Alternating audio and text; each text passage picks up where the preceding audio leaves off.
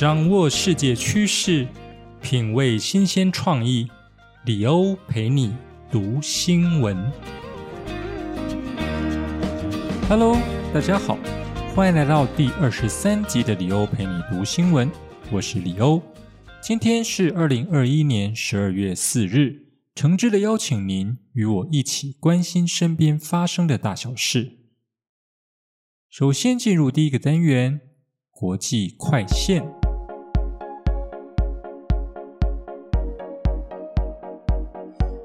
一则新闻：真正的民主国家波扎纳上诉法院刑法取缔同性恋违宪。非洲南部国家波扎纳上诉法院十一月二十九日宣判，将维持二零一九年同性恋除罪化的判决。消息释出后，同性恋族群十分振奋，称赞此举使波扎纳成为真正的民主国家。波扎纳在英国统治时期立法禁止任何违反自然律法的性行为，违者最高将判处七年监禁，同时严禁私人公开或私下的不雅行为，违反规定者最多能判处两年徒刑。因此，在二零一九年波扎纳高等法院作出同性恋除罪化判决之前，若是从事同志性行为者，最高将被判处七年监禁。而支持同性恋除罪化的倡议者持续向上诉法院陈述。认为并无法证明以刑法取缔同性恋能改变性倾向。波扎纳上诉法院主审法官科比及五位陪审法官于二十九日宣判，将同性合意性行为视为非法，违反宪法赋予男女同性恋者、双性恋者及跨性别人士的尊严、自由、隐私与平等的宪法权利。同时强调此法已经过时。在法院听取判决的同性恋族群得知消息后，大声欢呼。甚至喜极而泣。而同性恋除罪化确实可以视为是促进性别平权的第一步，但是也仅止于法律制度上认为无罪，还谈不上人民对于不同性别倾向的尊重，更遑论因此就能成为一个民主国家喽。第二则新闻：病毒不看国籍，WHO 批日本锁国政策。难以理解。日本首相岸田文雄宣布，自二零二一年十一月三十日的凌晨十二点起，将全面禁止全球旅客入境日本。目的是为了防堵近期在非洲南部国家发现的 COVID-19 新变种病毒株 Omicron 传入日本。据共同社报道，世界卫生组织 WHO 紧急项目执行主任瑞安批评日本禁止外国人入境，在防疫学上很难理解原则。他认为病毒是不看国籍或居留许可证的，以是否为本国国民来判断的做法非常不合理。他强调，从公共卫生层面来看也不合道理，应采取病毒检测来应对。瑞安指出，透过入境前后的病毒检测和入境后隔离等措施，可降低旅行者传播病毒的可能性。防止疫情蔓延的手段应当基于公共卫生层面的原则，而不能是政治性的东西。针对各国纷纷限制疫区国家入境，WHO 也指出，无法从南非送出简体到国外，对全球各地研究机构掌握病毒特性也产生消极影响。而老实说，要是在新冠疫情发展的初期，WHO 就这么积极的介入。或者提出必要的警示与资讯，也许全世界就不至于在过去这两年来遭受如此重大的损失。所以，与其责怪日本的锁国政策，不如好好检讨一下 WHO 本身在造成疫情破口上究竟扮演了什么样的角色。第三则新闻：黎智英香港苹果日报获新闻自由金笔奖。在上周举行的二零二一年世界新闻媒体线上年会上，世界新闻出版协会将今年新闻自由金笔奖颁给香港苹果日报发行人黎智英及香港苹果日报新闻部，以表彰新闻从业人员在面对恐惧及挑战时，仍保持公正性及独立报道的成就。黎智英儿子黎崇恩代表黎智英及香港苹果日报所有员工接受该奖项。他说：“新闻是历史的最前线，它记录了当下的现实，并预示着未来。它检视强权，并为弱势的人民发声。当苹果日报在香港关闭，而新闻自由受到打压的时候，黑暗中发光的人就会越来越少。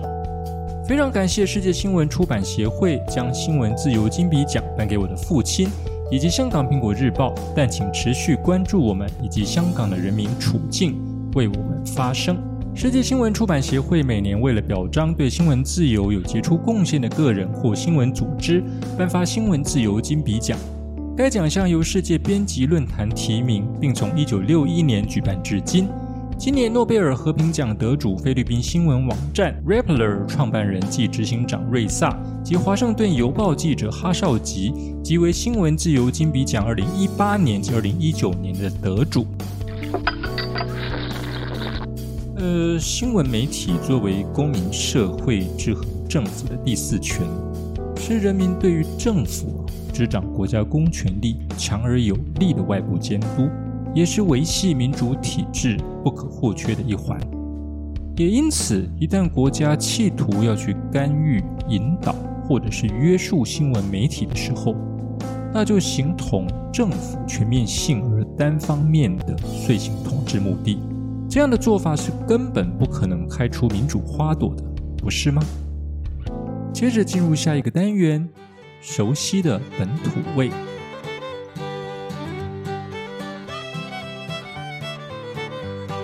第一则新闻：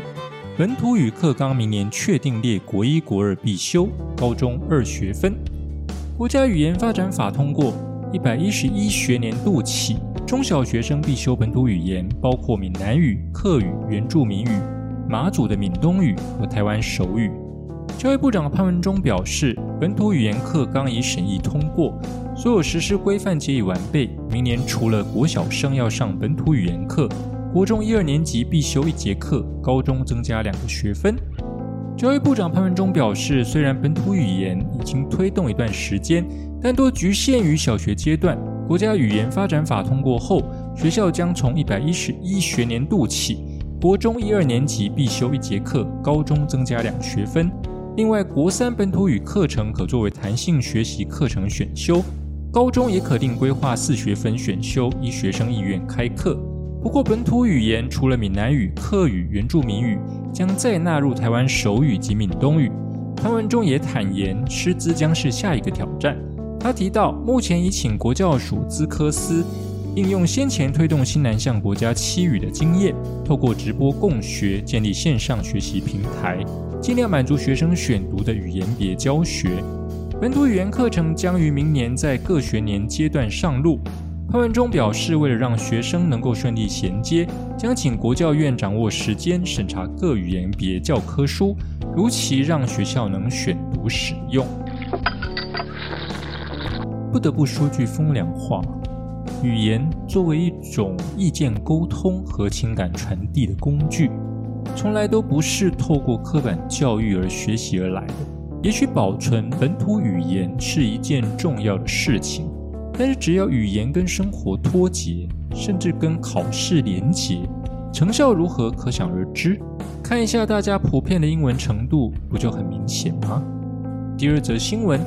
台湾槟癌防治联盟促立专法管制槟榔。台湾槟榔防治暨口腔癌防治联盟召开记者会指出，澳洲将槟榔列为四级毒品，美国禁止贩运，台湾农委会却将其列为国品，欠缺管制。二零一六年以来，一共有一万五千八百六十二人死于口腔癌，盼推动专法。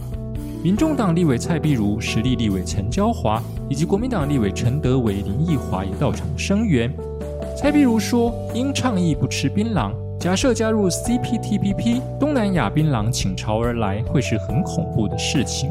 台湾病癌防治联盟主席韩良俊表示。二零一九年，政委林万益曾宣誓终结槟榔无专法可管的窘境，可惜仍未开始立法。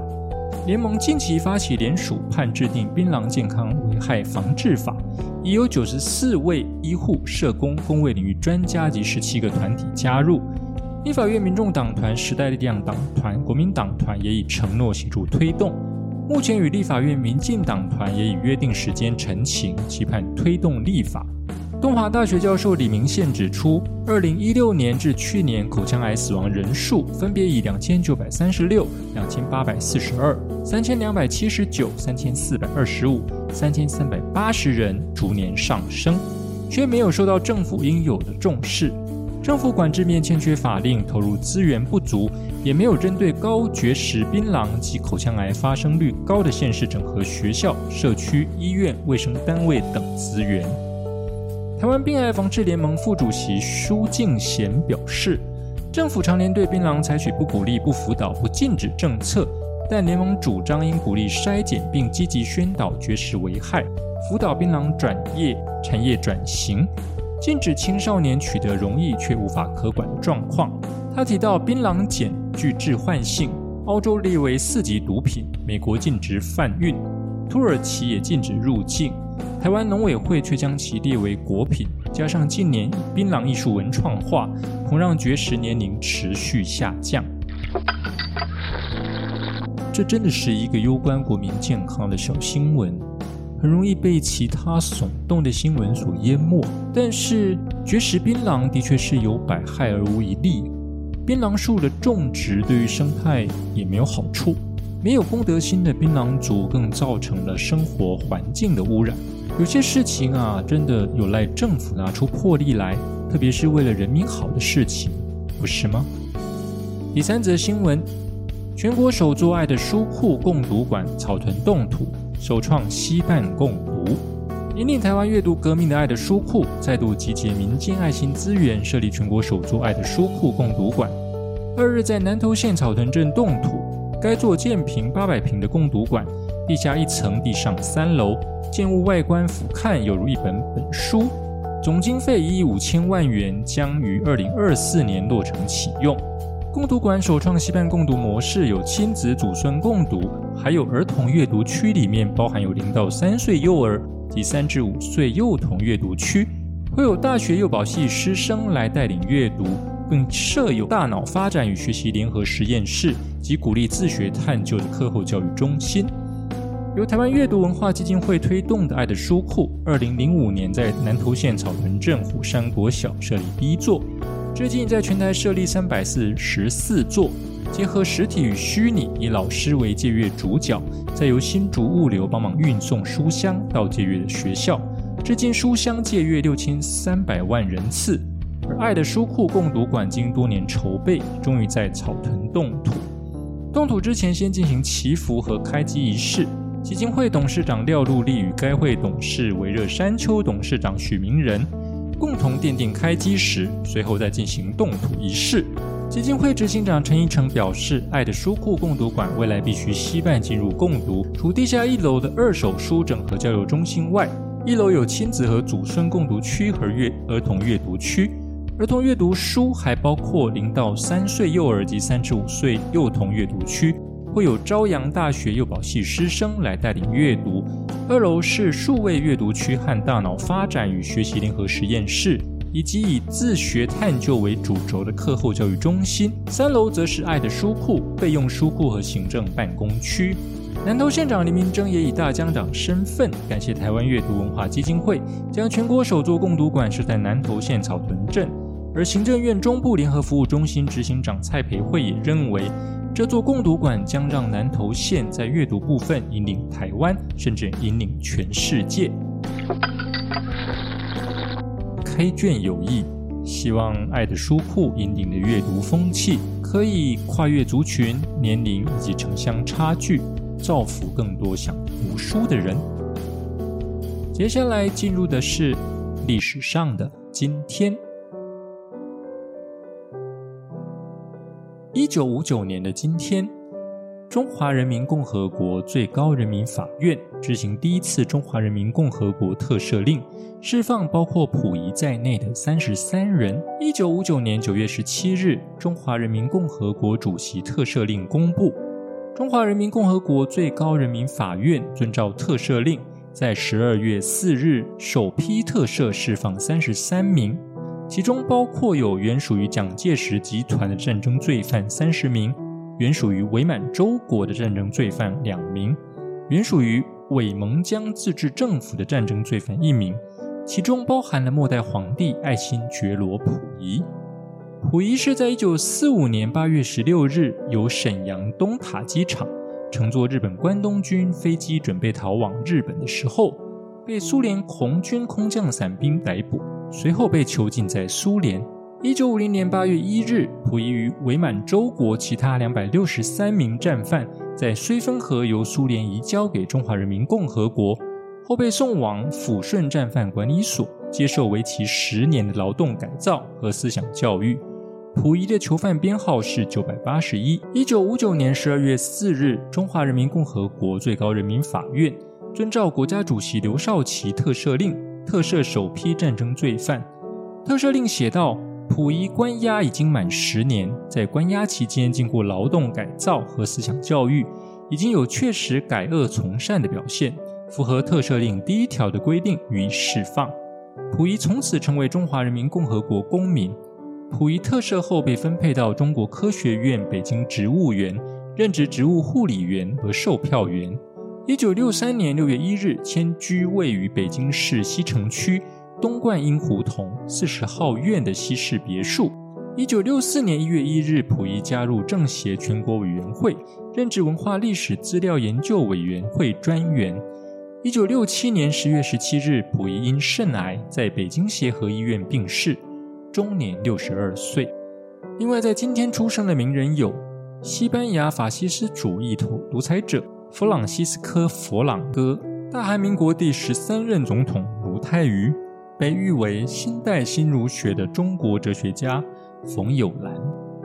另外，今天还是中华人民共和国的国家宪法日哦。以上新闻由李欧陪你读新闻直播，我是李欧，我们下次见，拜拜。